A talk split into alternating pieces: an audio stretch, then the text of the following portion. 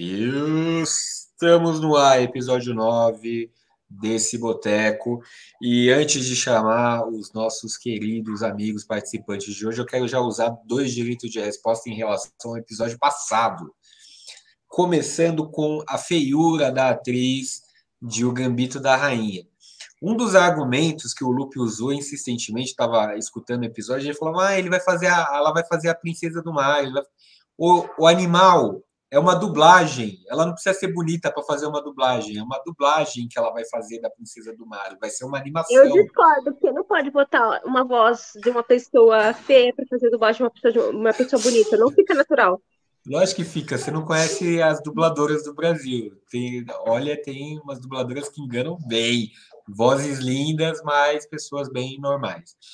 E o segundo direito de resposta que eu queria usar na verdade, não é muito um direito de resposta, é um apoio à Joana, porque nessa semana eu vi lá a menina que, que matou os pais, não sei o que, até mandei uma foto no nosso grupo do Boteco, e estava junto dessa vez, mas não estava na semana passada. E o Lupe, esse, esse ser malévolo, ele, ele deu a entender que a Joana estava bêbada, ela que não viu, foi incompetência dela em lidar com a plataforma. Então. É, e quando esse... acaba o filme, não aparece lá, tipo, na sequência, tipo, continue assistindo, assista a seguir, entendeu? Tem isso também. Então, como vocês podem perceber, estamos com o Joana. Johnny, mas ele já pegou todos aí, né?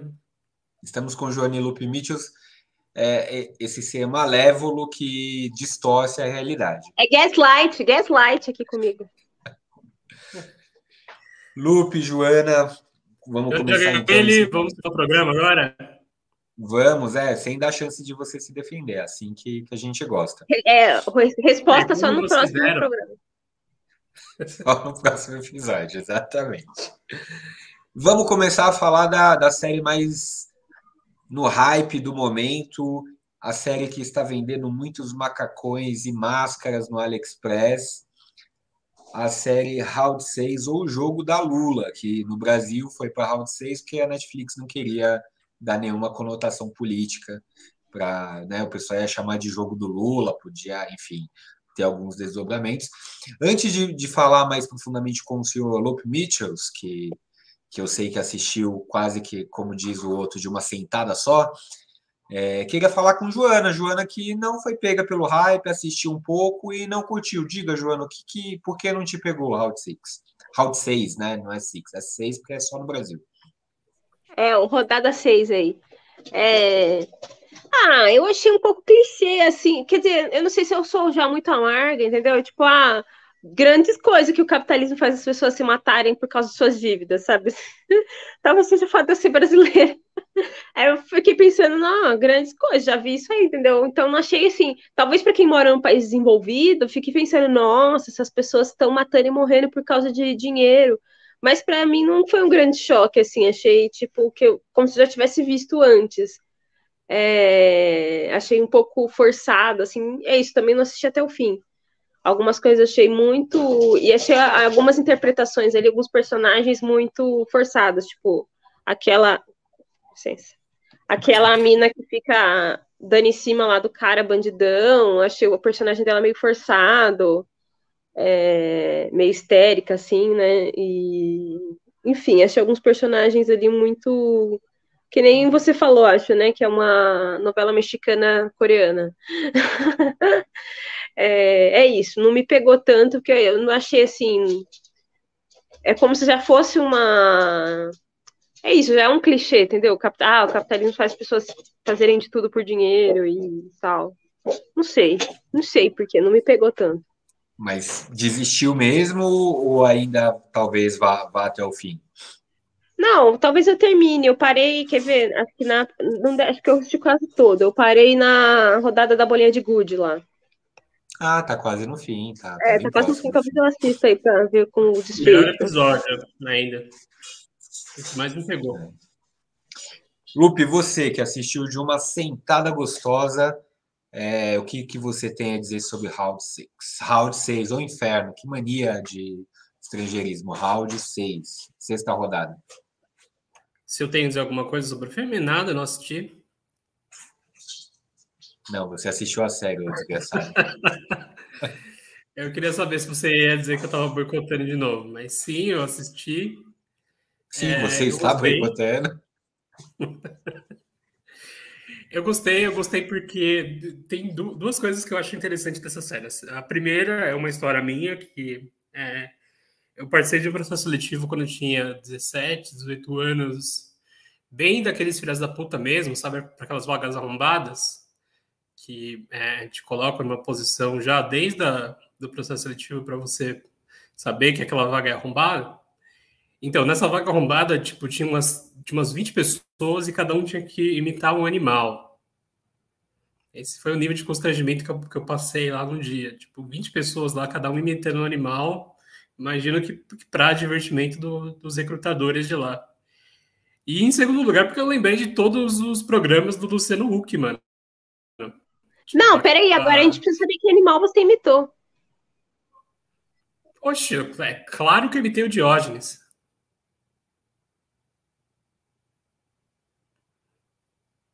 E é, no caso do, dos programas do Luciano Huck, cara, eu acho que o Luciano Huck podia até, sei lá, é, processar os coreanos lá por plágio, né? Porque, né?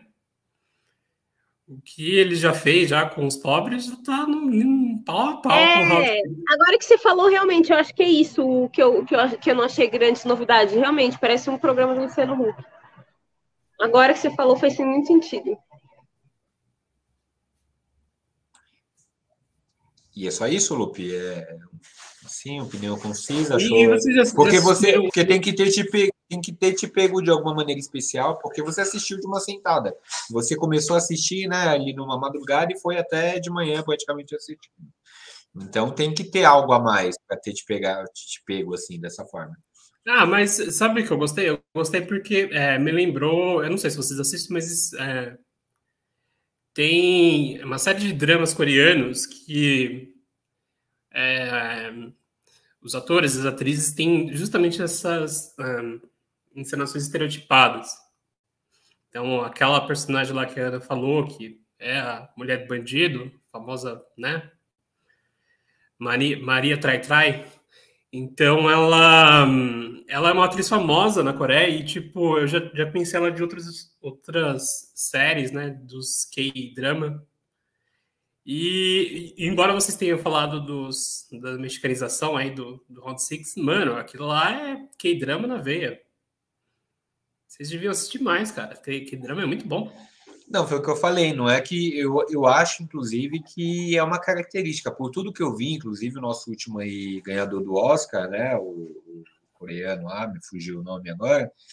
É, Parasita. O Parasita também tem interpretações é, que são que tem essa linha tênue de um certo exagero. Eu acho que até o idioma coreano leva a isso, né? Esse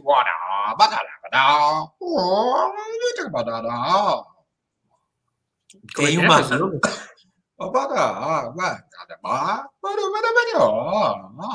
ele tem uma uma linha.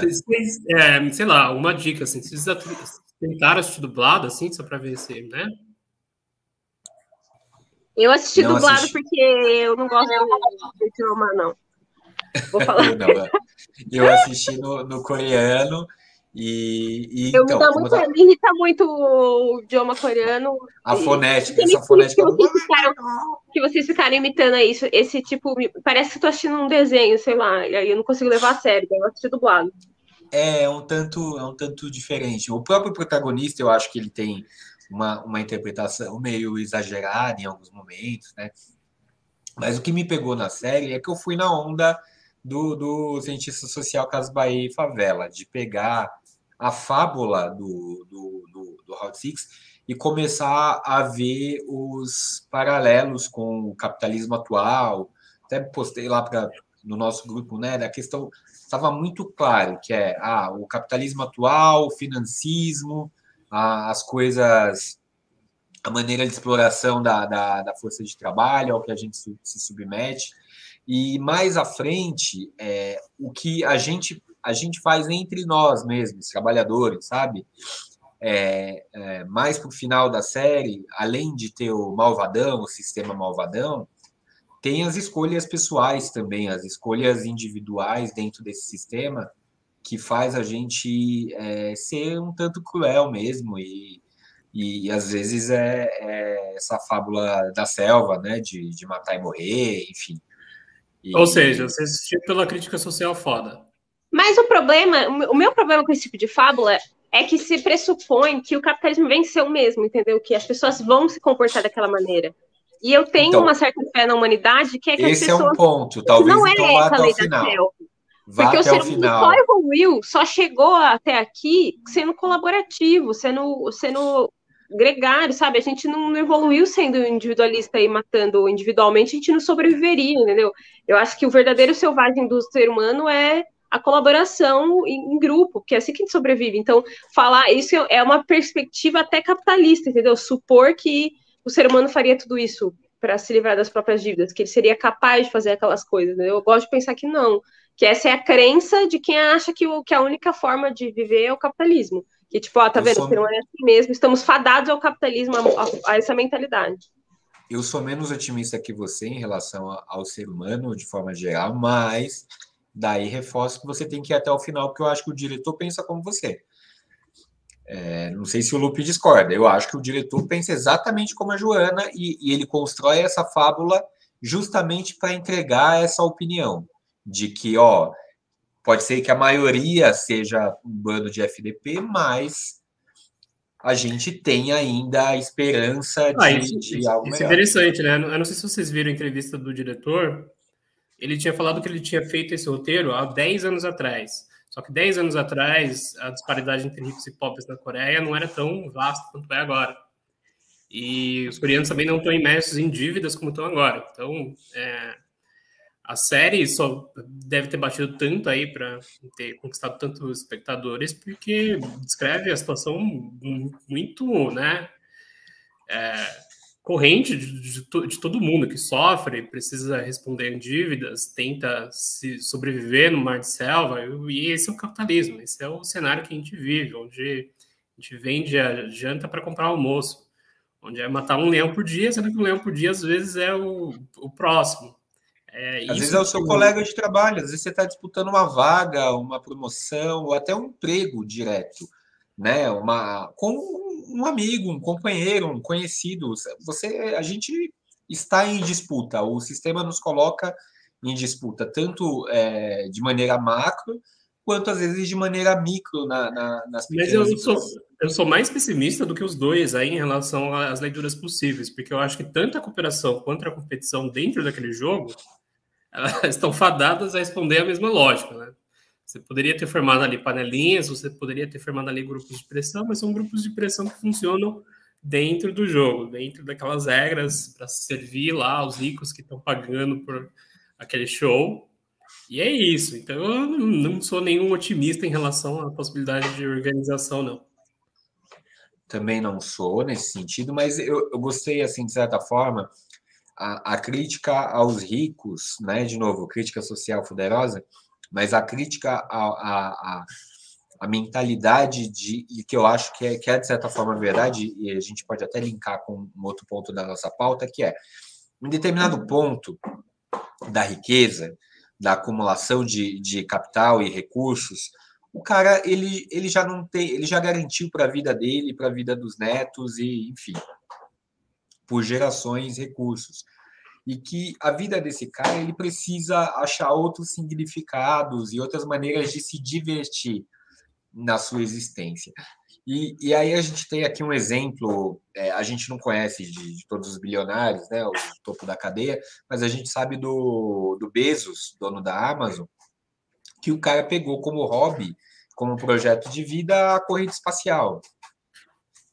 Então, é, é, eu vejo mais, quase que parecido com o. Não sei se a Ana chegou no, nesse episódio, no, no na, na, revelação dos VIPs, vai ter em determinado momento, tem os VIPs, todo aquele show é feito para alguns muito ricos assistirem e eles vão chegar a participar ali no, nos episódios finais. Então, é, é, é, é parecido, os caras têm tanto dinheiro e acumularam tanto que não não tem mais, e, e vai ser dito textualmente essa ideia, que não, não importa, chega um momento que já tem tanto que a gente precisa se divertir. Só um parênteses aí, porque você citou Elon Musk e, e o Bezos, né? Não sei se vocês querem saber mais a. Com licença. O, a Grimes lá separou dele, né? E parece que depois de separar dele, ela fez uma foto andando aqui na rua lendo o Manifesto Comunista. Cara, é isso que eu primeiro, ia... primeiro que eu, eu fiquei chocado, assim, eu, descobri essa Grimes essa semana, um joguinho que meu filho me, me indicou, um joguinho de, de apertar, de fazer música tal. Daí descobri a música dela, achei uma música legal, achei uma tão séria, que eu achava que era uma, uma banda de K-pop, alguma coisa assim, a Grimes, daí fui pesquisar. Daí descobri que a Grimes era uma menina canadense que era, era né, então que ainda tá, quando eu pesquisei, ela estava atual cônjuge do Elon Musk. E, e, quer dizer que ela separou então e saiu lendo o Manifesto Comunista, né? foi fotografada com o Manifesto Comunista. que beleza. Quer acrescentar alguma coisa sobre essa fofoca, Luke? Sobre a Grimes é isso. É, eu achei compra de marketing fantástico. Mas sobre o Bezos, assim, eu fiquei. É, eu fiquei feliz pelo que ele fez, cara. Ele ter levado o William Shatner pro, pro espaço, assim, porque. Não sei se vocês lembram, mas as atuações do William Shatner no Jornal das Estrelas, assim, só. Gente, mas vamos falar sério, né? O Elon Musk ainda conseguiu ficar o que 12 dias dura a viagem dele. Agora essa do Bezos é basicamente um balão, né? É um balão com foguete é, que sobe enfim, e desce só... em 8 minutos. É só um só balão.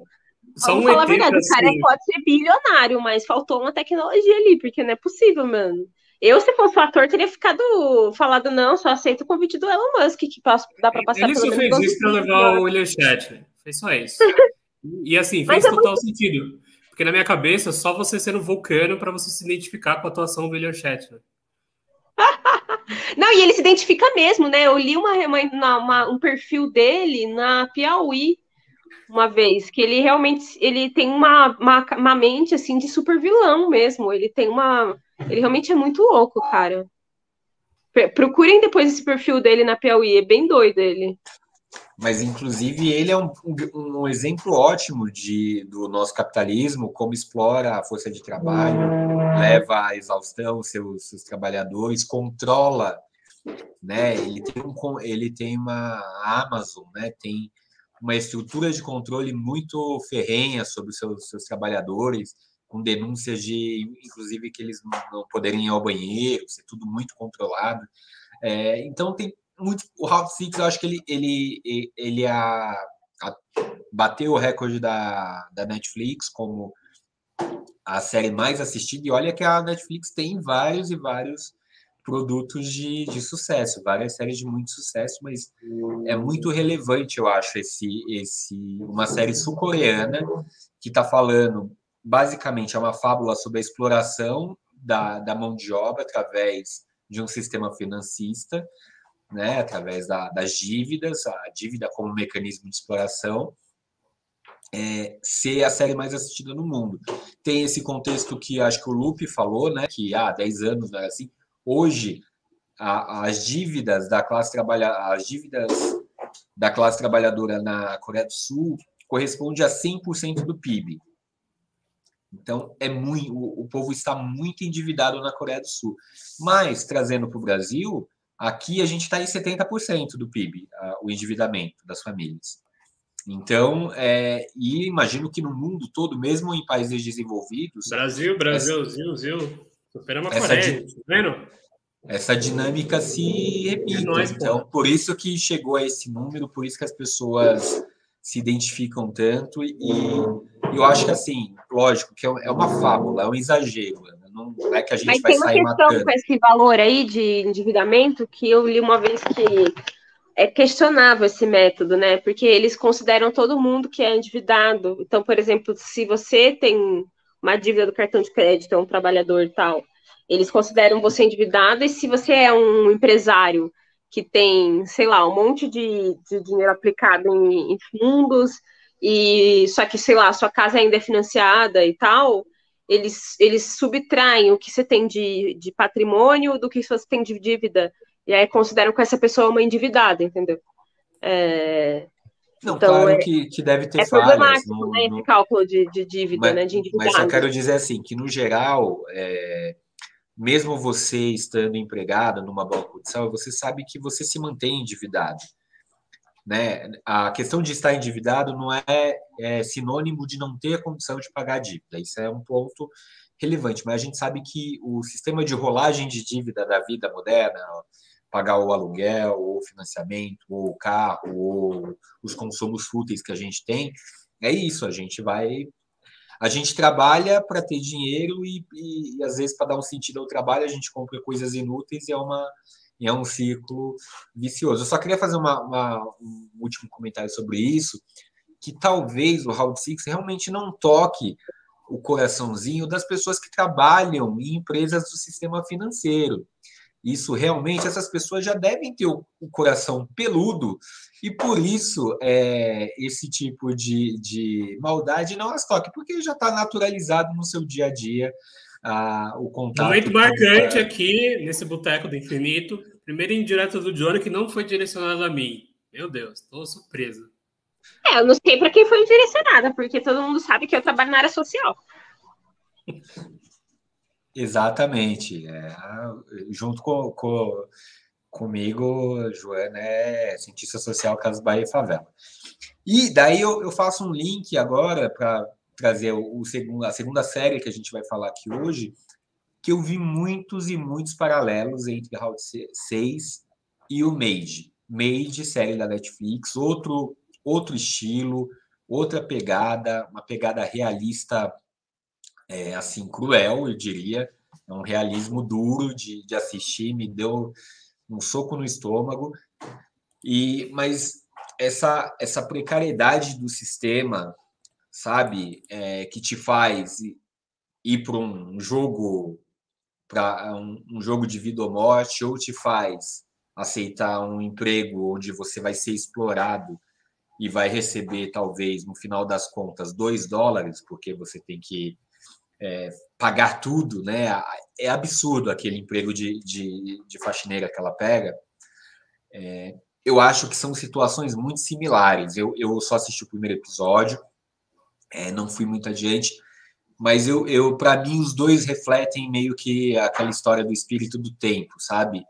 De como é, a gente, de repente, está está refletindo sobre essa exploração cada vez mais cruel na, na, nas sociedades. Joana, você que indicou o MED, fala para a gente. Que é, tem uma semelhança mesmo e acho que até mais, assim, me pegou muito mais do que a Hot Six, porque acho que talvez esse, esse realismo, né? É, ela poderia ser muitas mulheres que eu conhecia, assim. E claro que não, não do mesmo jeito, porque eu fiquei pensando, putz, no Brasil, tudo bem, é bem ruim também. Mas algumas, eu acho que ela teria algumas coisas com menos dificuldade do que lá. Eu fiquei com a sensação de que, putz, é o pior lugar do mundo para se viver a cidade norte-americana.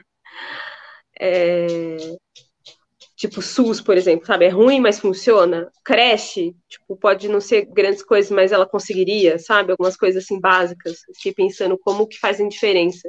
Ou mesmo um sistema tipo um Bolsa Família, que é todos aqueles benefícios em um só. Por isso que é tão genial o Bolsa Família, sabe?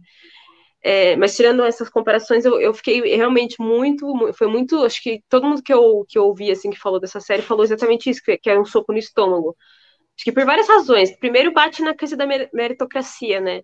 Porque você vê que ela é uma menina super inteligente, que ela escreve bem, que ela foi aceita numa universidade, mas as circunstâncias dela são tão vulneráveis, são tão é, é, um mecanismo que mói tanto o ser humano que é isso, ela não consegue aproveitar mesmo as poucas oportunidades que ela tem, tipo, é, é muito duro se assistir. Assim, em alguns momentos, alguns episódios eu realmente chorei, fiquei tipo muito, muito tocada, porque você vê tipo é isso, né? A meritocracia é uma balela, porque por mais que ela, por mais que ela se esforce naquela, naquelas circunstâncias, as coisas são contra ela. Várias razões, né? Não só ali, tipo, a família dela, que é é, você vai entendendo que é uma coisa cíclica, assim, que a mãe dela também sofreu a mesma coisa de forma diferente. Ela, em algum momento, ela vai para um abrigo de mulheres que sofrem violência, ela conhece outras mulheres que, que por, passam por situações é, semelhantes, mas em circunstâncias é, variadas ali. É, é, muito pesado mesmo, mas ao mesmo tempo é te faz pensar várias coisas, assim, também. Tem uma coisa, tipo, tem a empregada, não sei se é no primeiro episódio, né, que ela vai fazer a faxina e aí a mulher não gosta da faxina, depois, tipo, mostra tudo que acontece no dia dela, que é caótico, sim, sim. o esforço que ela faz para chegar naquela casa para fazer a faxina, e aí a mulher fala que não gostou da faxina e não quer pagar ela, sabe? E aí é tipo você fica pensando assim, é, como que às vezes você está em situações que ah, sei lá, mesmo eu não tenho empregada, mas tipo, você, quando você tá, você vai num bar, você vai num restaurante e aquela pessoa que tá te atendendo e tipo, às vezes não vem bem, sei lá, o pedido não vem correto, e aí você fica, putz, com muita raiva, mas você pensa, mano, imagine o dia dessa pessoa que tá aqui servindo, sabe? É que isso aconteceu comigo uma vez, tipo, de estar num, num restaurante e aí a pessoa que tava comigo ficou reclamando, sabe? Tipo, é, com, com o garçom, e eu falei, mano, para de reclamar com o garçom, você acha que ele tem culpa? Imagine é, ele falou, mas parece que o cara não quer servir. Eu falei, lógico que ele não quer servir, sabe? Ele deve ser artista, designer, só que ele tá aqui trabalhando de garçom porque não teve opção. Você vai ficar mesmo brigando com a pessoa. Enfim, eu fiquei pensando nessas situações, assim, sociais, né? E é, como a gente às vezes não sabe pelo que a pessoa tá passando, ou às vezes é você nessa situação, e, e em algumas, alguns momentos da vida dela ali eu me vi na situação, tipo é, claro que eu tive mais apoio, tipo, tive uma rede de apoio da minha, da minha família, da minha irmã, assim, mas acho que por isso que me fez chorar, talvez, alguns momentos, que eu me vi em algumas situações que ela, que ela passa ali, sabe? Tem um negócio que ela, tipo, ela vai. Ela não tem dinheiro para passagem, e aí ela meio que. Enfim, não vou dar spoilers, né? Mas, tipo, coisas que. Momentos que ela tem que dormir na rua, literalmente. Ela tava dormindo no carro e ela vai dormir na, na, na rodoviária porque ela não consegue ela não quer, ela não quer pedir ajuda porque ela tem vergonha de pedir ajuda e aí ela fica ali disfarçando que ela tá esperando a balsa e tal. É muito pesado assim umas coisas. Então eu achei e é isso, muito realista, né? São todas situações muito reais que que se você é, não é um privilegiado, você vai sentir empatia ali por, porque você já passou por algo semelhante ou porque você conhece alguém que já passou por algo semelhante, sabe? É, então, nesse sentido, eu achei a série também muito sensível. É, Ai, falei demais, né, gente? Mas eu achei muito sensível também o modo como. Não sei se foi escrito, acho que é baseado em um livro, né? Pelo que eu entendi, a personagem escreveu isso, é. aquela. É baseado no livro. Então, é isso, né? Acho que por isso que é tão humano, assim, porque é realmente escrito por alguém que viveu tudo aquilo. Mas o que você falou de a, ela, o final do primeiro episódio, é, aquela situação, aquela mesma situação de estar num momento onde você não tem para onde ir, foi uma situação que eu vivi com a minha mãe quando era criança, de ela ter que sair de um lugar onde ela me deixava, tal, e era tarde e não tem para onde ir, a gente passa a noite no terminal Santo Amaro, sabe? Mas muito parecido, muito parecido. Aquilo me, cara, pegou pegou bem, porque é isso. E quantas quantas e quantas mães, né, não, não tiveram, mãe solo principalmente, não tiveram em situações muito parecidas com aquilo. Como você falou, aqui a gente ainda tem uma rede é, de proteção social que falha também, mas que é menos cruel, né? A, a, esse capitalismo na veia dos Estados Unidos, ele, ele é de uma crueldade em vários aspectos, no aspecto médico, no, sabe? Que, que é, eu acho que a série vai, vai desenvolver, né? Só assistir o primeiro episódio em cima disso, mas é, realmente é isso. Acho que no, o Lupe, você assistiu a, a série, viu alguma coisa? Tá no multi, Lupe. Fiquei assistindo até quinta-feira também, assisti tudo, também assisti de uma sentada só. E é, eu fiz os mesmos paralelos da minha vida que vocês fizeram. Eu lembrei de vários momentos em que eu não tinha dinheiro para voltar para casa, aí eu ficava dormindo é, no colchão lá da universidade, o dia que eu fiquei sem casa também. Então, tudo isso me bateu forte. E aí eu fui pesquisar um pouquinho mais sobre o livro, né? E aí eu é, vi que a situação era ainda pior. Que, o, que a série da Netflix eles suavizaram bastante ainda. Então, alguns personagens que lá existem, por exemplo, a mãe da, da Alex, que está lá na, na série, ela foi uma personagem criada, né? Ela, a pessoa real, a Stephanie Land, não tem uma, não teve é, familiares para apoiá-la. E o caso dela foi é, um caso clássico de, de, alguém que saiu da classe média para ficar sem casa, assim, de, de, um pulo, de um relacionamento ali que, que não deu certo. E, assim, as, as situações que ela passou, a, a série é, parece que suavizou ainda mais, né? Porque ela fala que ficou um bom tempo passando fome, que não é descrito isso no, na é, série. tem um momento que ela desmaia de fome, assim, que ela tá na, na faxinando, né, a casa, mas não dá uhum. tanta ênfase nisso, dá a entender de que ela, alguma comida ela consegue ali, mas, só, mas tem essa cena que ela desmaia, né, de fome. É o primeiro, é o primeiro episódio mesmo, onde ela, e é, e é muito, e daí volta a crueldade, que eu acho que minha mãe também trabalhou de doméstica em determinado período, mas essa crueldade da mulher é, ela tá fazendo a faxina e a mulher pede para ela limpar a geladeira. E limpar a geladeira é jogar um monte de alimento fora. Um monte. Chega um momento que ela olha para uma maçã e ela chega a ter um delírio, né, de comer aquela maçã e comer as outras coisas, etc. E logo depois, né, faxinando um outro cômodo, ela tem provavelmente uma, uma queda de pressão e até chega a falar que, ó, é que eu não tomei café e tal. E a mulher dá um, dá um copo d'água e uma barrinha de cereal e fala. a barrinha de cereal é muito cínico, né? Você fala, dá, dá, dá, vontade de dar um tapa na mulher, ela que ela vem com a barrinha de cereal, né? Não, e ela fala assim, dá água, a barrinha de cereal, ela fala, ó, desculpa, não quero ser chata, mas você tem que continuar a limpar. E tem que limpar ali e tem que limpar lá fora também. Então. As duas é... ficam amigas depois, mas não, não é. é o que mais me pegou. Mas o que mais me pegou na série foi depois os relatos de abuso emocional é, que, é, que é um novo tipo de abuso, assim, não é algo que as pessoas Não é novo enquanto existir, né? Sempre existiu, mas é, é novo sim, que as mas, assim, a, a, a, discussão é nova. É. Está trazendo um novo, um novo, tipo de é, discussão à tona e eu acho super pertinente, né? E no caso da, da Stephanie Land, parece que foi ainda pior, porque a, a série só conta só os, os socos que o marido deu na parede, né? Mas parece que a, a, o marido dela, o ex-marido, ficava gritando com ela o tempo inteiro, rebaixando ela, xingando ela o tempo inteiro.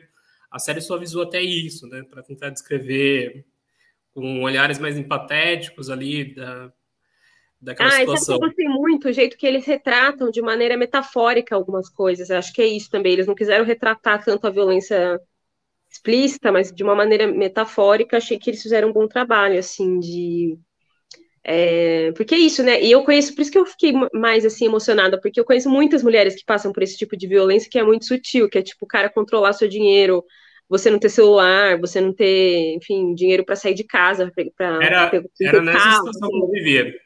É, então, é uma situação que é, que é muito comum, é muito mais comum do que a violência em si, sabe? É, é, muito comum isso. No interior, tipo, eu conheço várias situações assim, tipo, gente da minha família, minhas tias, é, primas que passaram por situação assim. Que é isso, tipo, e ainda as pessoas viram para você e falam, ah, mas ele não te bateu, né? Ele, você, ele não chegou a te espancar, por que, que você quer deixar ele? É muito, realmente, muito. É mais difícil de reconhecer e de fazer as pessoas entenderem que é violência, sabe? E eu conheço muitas mulheres que vivem, vivem a vida toda nessa situação, né? E aí tem umas cenas muito metafóricas que é tipo quando ele ela, é, ele fala que ah, não vai, não vai dar, colocar crédito né, no celular dela. E, e ela fica aqueles dias todos no sofá, dá a, intenção, dá a impressão de que passaram vários, sei lá, né, um tempo assim que não fica muito bem quanto tempo passou que ela ficou ali meio que é isso, é, um cativeiro praticamente, né? Só que é ela, vivia, ela, vivia, a vida só para ele. É, isso está bem explícito é. na série. Mas as, a, essa questão é, do controle do, do marido não sei, para mim não ficou bem explícita. Porque tirando aqueles socos é, da poderia parede, ser mais, né? Eles só avisaram mesmo. Não, mas ainda tirando no primeiro episódio tem um trecho em que eu acho que isso fica um pouquinho mais claro, lógico, não, não é mostrado, mas o discurso dele já traz em si toda essa é, é esse contexto onde, onde ele fala, ah, eu, é, eu, eu pago a sua comida, eu pago não sei o que, pago não sei o que lá, tipo, como se fosse um, um benefício que ele dava para ela, um favor. Na, na verdade, né, até na hora assistindo aqui com minha esposa, a gente fala, pô, mas é um casal, né, tá, tá sob o mesmo teto, não, não é mais do que o normal ele pagar a comida ou naquele contexto. E Mas, mas é, eu acho até, pensando só no impacto do primeiro episódio, já nos paralelos, acho que eles devem ter suavizado para não criar repulsa. Que tem um risco muito grande na, na, na dramaturgia de você passar essa linha e ser tão realista que você pode criar uma repulsa e daí você não. Né, não eu, precisa. Pensando no, no livro, acho que a repulsa que poderia ter sido criada é essa série ser taxada de feminista. Não, essa poderia ter sido pela, pela violência e sofrimento, Lupe. Isso essa teria é... sido a repulsa criada pela série. Se ela tivesse até a brincadeira aqui que a gente fez, brincadeira que a gente fez fora do ar, que a, assim, a gente já está no momento da história mundial tão complicado que às vezes as pessoas só querem se divertir, né? Quer ser assim de Lauper é, do, do rolê. E às vezes não quer assistir uma, uma coisa mais pesada, e, então tem que ter um equilíbrio para não só eu estou pensando aqui como como dramaturgo e como produtor, tá? Assim. Que... Não, eu acho que até por isso não só suavizaram, mas por isso que eles usam essas metáforas fofinhas ao longo da série, tipo algumas coisas eles não mostram explicitamente, mas mostram uma é, tipo a crise de pânico que ela teve. Eu entendi como crise de pânico, o momento que ela sai da, da não sei qual episódio que é, mas que ela sai da, do trailer do cara e vai até a floresta e ela para assim, fica tudo vertiginoso e aí mostra ela de volta no sofá. É meio metafórico, você não entende bem, assim, mas para mim aquilo foi uma super crise de pânico que ela teve, assim. E várias coisas é, mostram dessa maneira, assim, é, algumas coisas alegres, assim, quando ela consegue lá, uma que ela consegue um trabalho, ela sai dançando, enfim, mostra umas coisinhas que dão uma sua, não só suavizar o roteiro, mas também o modo de mostrar, eles suavizaram bem, assim, para dar uma, uma, alguma, um, algum ar alegre, né, na, na série. Mas é isso aí, duas séries. Principalmente com a criança, assim, faz muito, né? Tipo, tem várias cenas que ela é meio distraindo a criança para a criança não absorver aquela tensão toda, assim, e aí ela, né, ela não mente, né? Mas ela conta as coisas de uma maneira, enfim, encantada ali para a filha. Duas séries, uma sul-coreana, outra estadunidense, e mostrando como que esse mundo tá fudido Agora, e... se vocês querem ver mundo fudido mesmo, vou aproveitar aqui e recomendar uma terceira série que é Casamento às Cegas Brasileiro. Assistam, depois vocês me falam o que, que é gente fudida. Não, mas pensando em gente, gente fudida, eu queria que o Lupe contasse pra gente o, a história do Dr. Phoebs. Que história é essa do Dr. Phoebs, senhor Alex Loops Mitchell? Nossa, falando em gente fodida, né? Falando em gente fodida, vamos voltar à discussão da Prevent Senior.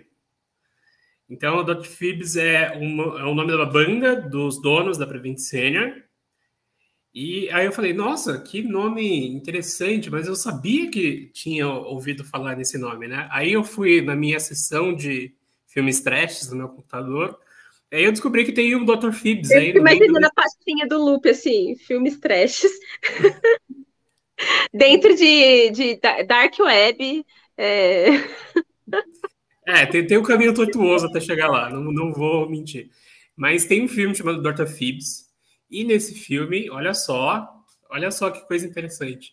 Esse filme é a história de um médico que mata acidentalmente um paciente por causa de um erro. E aí o parente, acho que foi a minha esposa ou o marido, não lembro, faz tempo que eu assisti, ele tenta meio que caçar todos os médicos que cometeram esse erro com torturas baseadas no, no Egito Antigo, cara. Então é um filme, né, bem interessante, não quero deixar de sugestão, mas já sugerindo, então, você que, sei lá, tem alguma rixa com o médico da Prevent tem um filmezinho que você pode se inspirar aí que vai fazer sentido no contexto inteiro. Prevent Senior matou seu avô, matou seu pai? Fica aí a inspiração. Não, e é a banda dos donos da Prevent Senior. É isso que é mais bizarro. É o mesmo nome, eles usaram isso para inspirar. E, e, cara, os, os donos da Prevent Senior estão no, estão no Pandora Papers. Para colocar cerejinha no bolo, né? Para deixar lá, para deixar ainda mais perfeita essa história. Assim, o Pandora Papers é, é, a série das coisas que não me impressionam, né? Tipo, quem diria, né, que esse monte de rico estaria. A única coisa que me impressionou de verdade no Pandora Papers foi o Ringo Starr, porque eu não sabia que ele estava vivo. Descobri que ele estava na lista. Eu falei, ué, o Ringo tá vivo? É a única coisa que me surpreendeu. O resto eu falei, ah, óbvio que essas pessoas têm dinheiro em paraíso fiscal. Para quem não está sabendo, até porque a grande mídia escondeu o caso, isso é, é, outro, até porque eles também estão envolvidos, Folha, pessoas do, do grupo Globo, se não caíram agora, caíram no anterior também, né, no Panama Papers, enfim. Para quem não sabe, foi revelado um, um nome de várias pessoas ricas que têm contas, têm offshores, né, em paraísos fiscais, e offshore, embora não seja no Brasil algo é, necessariamente ilegal, é pelo menos imoral, que é um mecanismo que pessoas muito ricas usam para não pagar impostos nos seus países. Basicamente é isso, simplificando ao máximo. Por isso que a Joana fala que não surpreende, que a gente assim imagina que todos esses ricaços usem de subterfúgios para não pagar impostos e, enfim, não e não contribuir com, com vossas nações. Só que surpreende um pouquinho mais quando o ministro da economia do país faz isso, né? O ministro que deveria estar trabalhando para recolher mais impostos é, faz isso.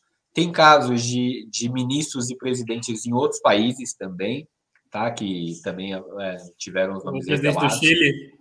Presidente do é, Chile. O, tá, tá à beira do impeachment por causa disso, é porque talvez o impeachment lá não, não, não vale mais a pena, porque faltam meses, né? Já mudaram a Constituição, né? Não, não vale mais a pena. Não, não mudaram ainda. Está Mas o, o, caso do Guedes eu acho pior, assim, tá porque ele, as, as políticas dele mantêm o dólar artificialmente alto, né? E com isso ele lucra mais porque as offshore deles estão em dólar. Então tem um acréscimo aí, tem um plus de sadismo no Guedesismo. Mas sabe quem tá no Pandora Paper? Acabei de ver agora, cara. A única lista que você vai ver com, esses, com essas pessoas juntas: Shakira, Ringo Starr, Elton John. É, então, foi aí que eu me surpreendi, porque eu li isso e falei, tipo, o Elton John, beleza, mas o Ringo Starr tá vivo e com dinheiro. É, na minha cabeça soou assim o encontro. muito dinheiro, cara. Ele recebe royalties dos Beatles até hoje. Eu fiquei pensando no, nesse encontro imaginário do Ringo Starr, da Shakira e do Elton John, os três discutindo como invadir Não, ia ser, ia ser assim, o cúmulo da, da hipocrisia e ia me surpreender. Esses daí não me surpreendem, são ricos, não tem nenhum tipo de é, tipo, engajamento. É. gente rica, muito rica mesmo, que não paga impostos. Os Beatles fizeram fosse... uma música sobre fugir de impostos, assim. A única agora, se fosse o Bono é Vox, se fosse o Bono Vox, eu ia ficar surpreso, né? Porque ele é Mas é, é isso, aquela, aquela música Taxman, eles fizeram quando eles foram embora da Inglaterra, porque eles não queriam pagar imposto, né? Eles queriam estavam pagando imposto demais a rainha, eles foram, se mudaram e fizeram aquela música Taxman. É, é isso, não é nenhuma surpresa também. O Paul, cadê? O Paul deve ter um nome fictício, mas devia estar lá também. Mas é, é isso. Então, a próxima vez que vocês escutarem Waka Waka, lembrem-se que ela veio de alguém. É surpreendente, assim. É bom saber que a Shakira tá indo tá bem, né? Porque ela tava meio sumida, né? Mas ela tá, tá aí com dinheiro, então ela tá bem. É, tá tentando, assim, ela não emplaca nada há muito tempo, né? Mas continua lançando. É difícil, a vida do artista latino é muito difícil. Tudo bem ter um dinheirinho guardado no offshore. Tudo bem, isso, para não. Ainda mais que é para não pagar impostos na Espanha, né? Na, na Colômbia. Colômbia. Ela é colombiana, não é? Onde ela é ela colombiana, mas o domicílio dela é na Espanha, gente. Ah, então, tá corretíssimo. E na a Espanha. Espanha rei ainda. A, a Espanha, o peso fiscal é. Pergunta pro Neymar e pro Cristiano Ronaldo. Eles sustentam, sustentam família real, o pau no cu deles. Na, na, na Espanha, e daí, desculpa, né? Eu acho que tá até meio certo a Espanha, mas é, dependendo se a sua renda for muito alta, pode chegar até 70% do, do, dos seus ganhos serem é, pro, pro rei poder caçar pro, rei poder caçar rinoceronte na África. É caro. Enfim.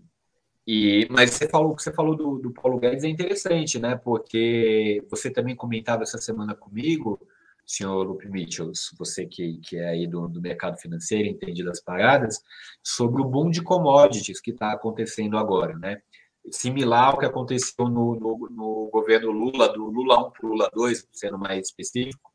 É, a gente está num boom de commodities agora, mas o efeito não está sendo o mesmo, né? Pois é, existia, sabe, sabe, aqueles mantras liberais que dizia que ah, o governo Lula foi só bom porque ele pegou a maré externa favorável. Ele surfou no boom de commodities. E o governo Bolsonaro, né? Está com o boom de commodities ainda mais favorável, com preço ainda mais alto, e a gente está nessa merda.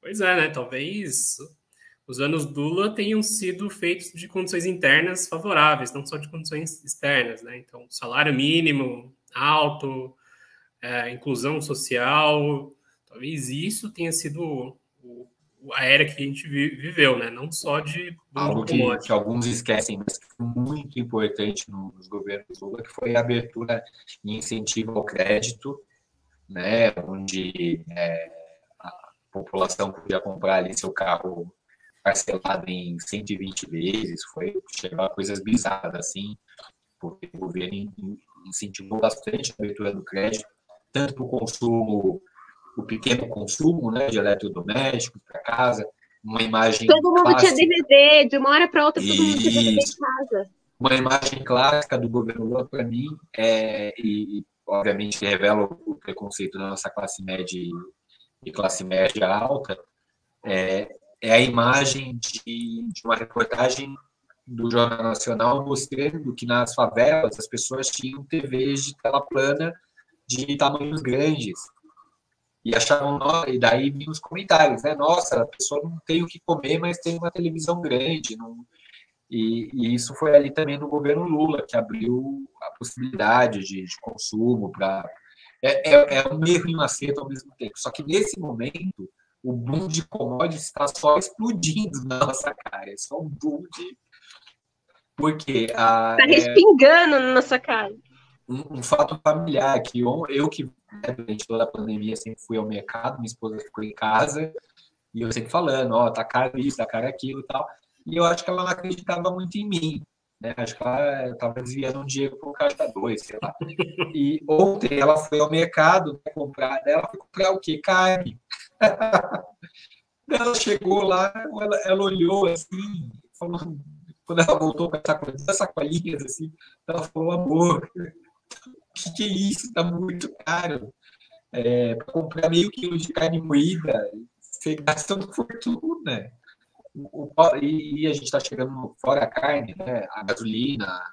Não, o que eu acho mais sintomático é os programas matinais, né? Eu assisto muito, que eu acordo de manhã, eu ligo o jornal e já vou na sequência ali o programa da Ana Maria. Aí ela fica dando várias receitas, assim, tipo, de. Mudou muito, sabe? É tipo receitas que não vão carne, receita de fígado, de buchada, receita de, de, de, de, osso, pé de galinha, várias coisas assim que, tipo, eu acho engraçado que a mesma Ana Maria. Pedra, né? A mesma Ana Maria que um dia fez um programa com colar de tomates no governo Dilma, agora fica dando receita de pé de galinha no programa dela. Só acho engraçado isso. Mas é isso, gente. A famosa sopa de, sopa de pedra, né? A famosa lá, famosa no Nordeste, né? A da sopa de pedra.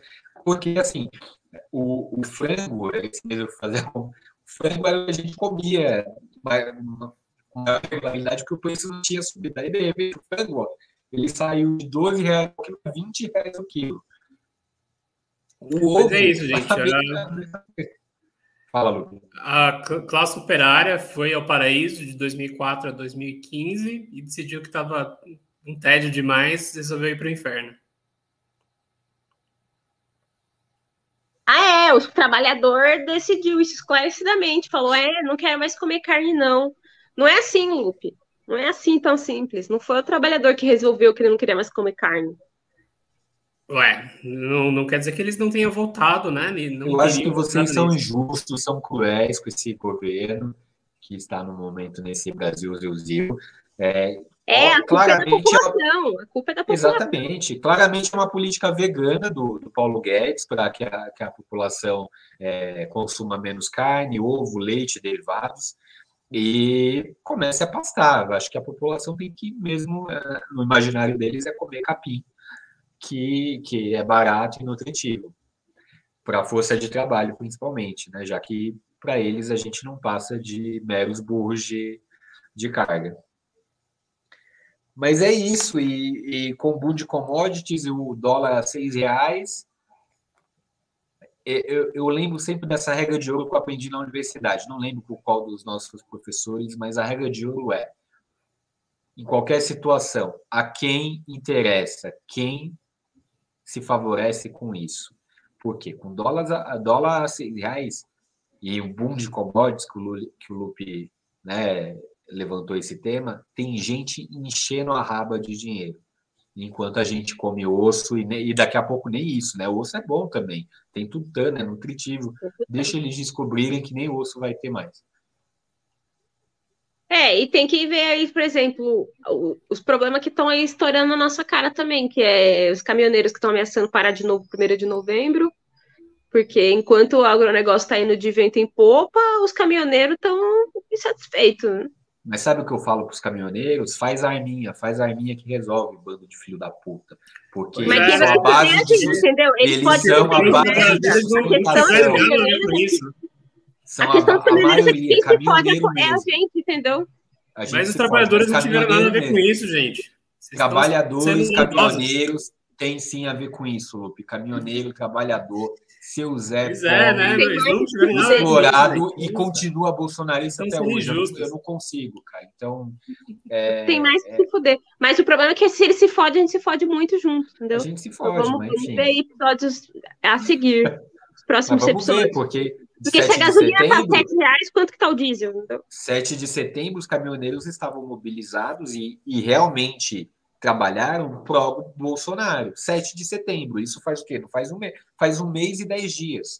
Então, é, a gaso... É, o presidente da Petrobras veio ontem falar que não, tá certo, a política tem que manter assim mesmo e segue o jogo. É, na verdade, ele é o quê? É um cara visionário, ele tá querendo carbonizar a nossa economia, entendeu? Tá Diminuir o consumo de, de combustíveis fósseis.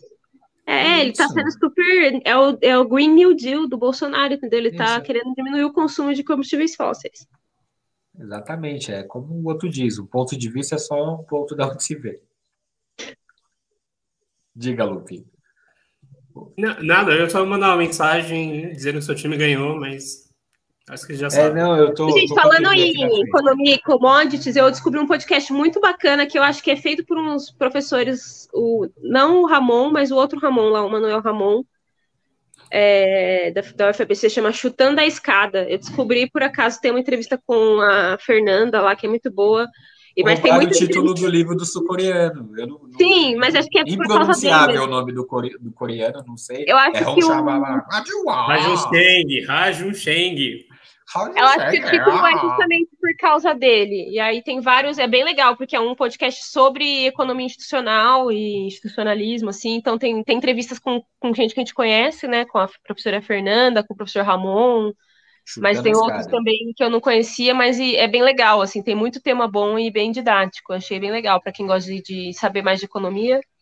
Fica a dica do podcast, fica a dica do livro, que também é, é muito bom. E eu gosto do, daquele trecho nesse livro que ele fala. Essa parte realmente me emociona nesse eu livro. Eu gosto da parte que ele chuta a escada. e para terminar, Lupe. A parte que não tem nada cringe no livro. e para terminar, Lupe, você queria falar para a gente dos hipopótamos da Colômbia. Que história é essa? Conta aí. Então, cara, parece que o Pablo Escobar andava traficando não só entorpecente, né? Ele, ele não traficava, ele tinha o quê? Um gosto peculiar para animais e resolveu importar hipopótamos. É, ele fez, ele aí, tinha, ó, você já começa, ele tinha permissão para criar é, hipopótamos. Ele fez um, um zoológico, ele tinha um zoológico particular. Não Até mancha aí, a eu... imagem de Pablo Escobar nesse podcast. Era um, Até aí eu tenho amigos um empreendedor que visionário. também, com certeza. Tenho amigos que usam crack com moderação. Ele tinha e... permissão para ter hipopótamos. E Pablo tinha, Escobar nunca vendeu crack ele tinha, Esse Você... fato ele tinha. Mas o que não, eu achei... Ele tinha permissão para tudo, gente. Vocês... então, não fez nada errado. Não fez ele nada fora da lei. Ele teve permissão para ter uma prisão particular dele que ele gerenciava do jeito que ele queria. Então, não fez nada errado. Não fez nada errado. Nunca errou. E Pablo, Pablo achei... nunca vendeu crack, hein? Vamos deixar isso claro, é. seu Creyson, né? Não, eu não disse que ele vendia crack. Eu disse que assim como traficar ah, animais exóticos talvez seja tão similar quanto os meus amigos que usam crack com moderação. É, mas, enfim, o curioso dessa história não é o, o, fato de que ele tem hipopótamo na fazenda dele. O curioso é que é, os hipopótamos, eles se alastraram ao longo desse tempo. não, isso aí, deixa eu falar o que aconteceu. O problema é que prenderam injustamente Pablo Escobar e os hipopótamos ficaram lá sem tratamento, sem ninguém para cuidar deles, e eles tiveram que sobreviver sozinhos, porque o cara não estava lá para cuidar. Se o Pablo estivesse lá para cuidar dos hipopótamos dele, isso não teria acontecido. Não, beleza. Aí tudo bem. Aí que vem a minha curiosidade do dia. É que os hipopótamos cresceram em população ao ponto de né, matar todas as espécies lá do lago. É o e, Java assim, porco, é o Java porco da Colômbia.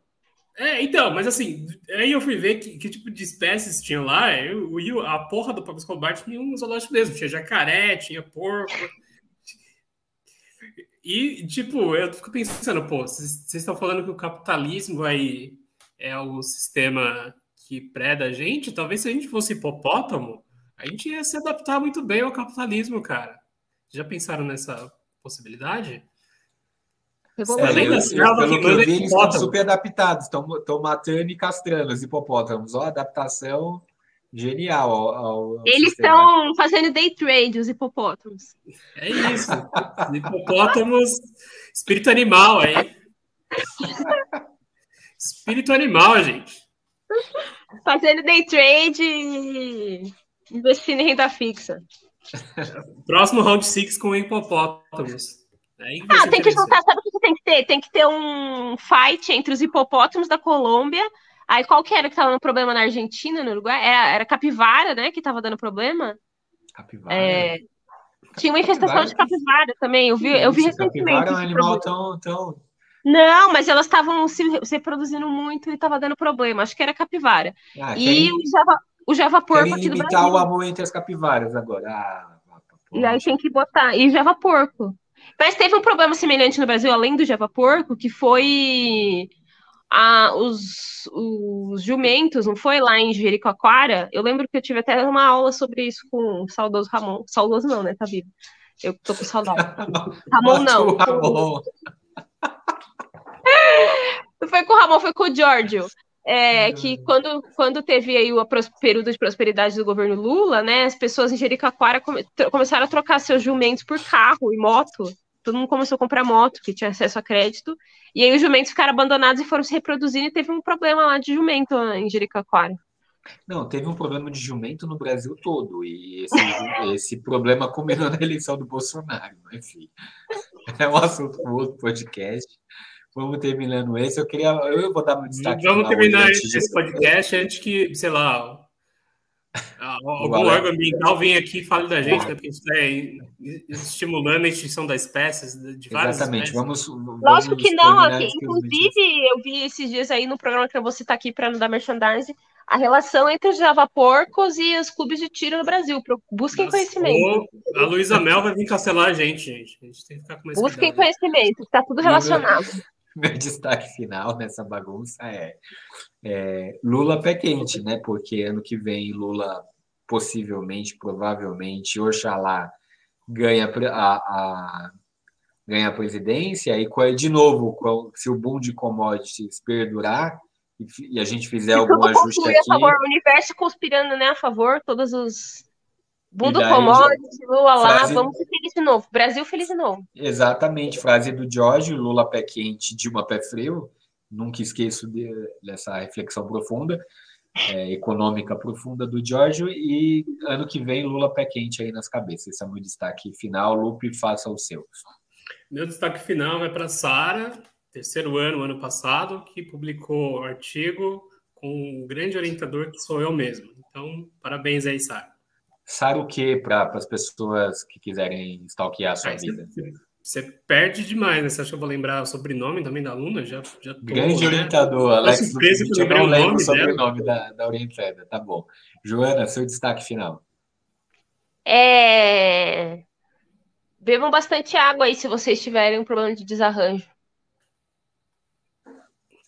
E com a nossa sempre preciosa dica de hidratação da Joana, terminamos mais esse episódio. Obrigado. Tchau.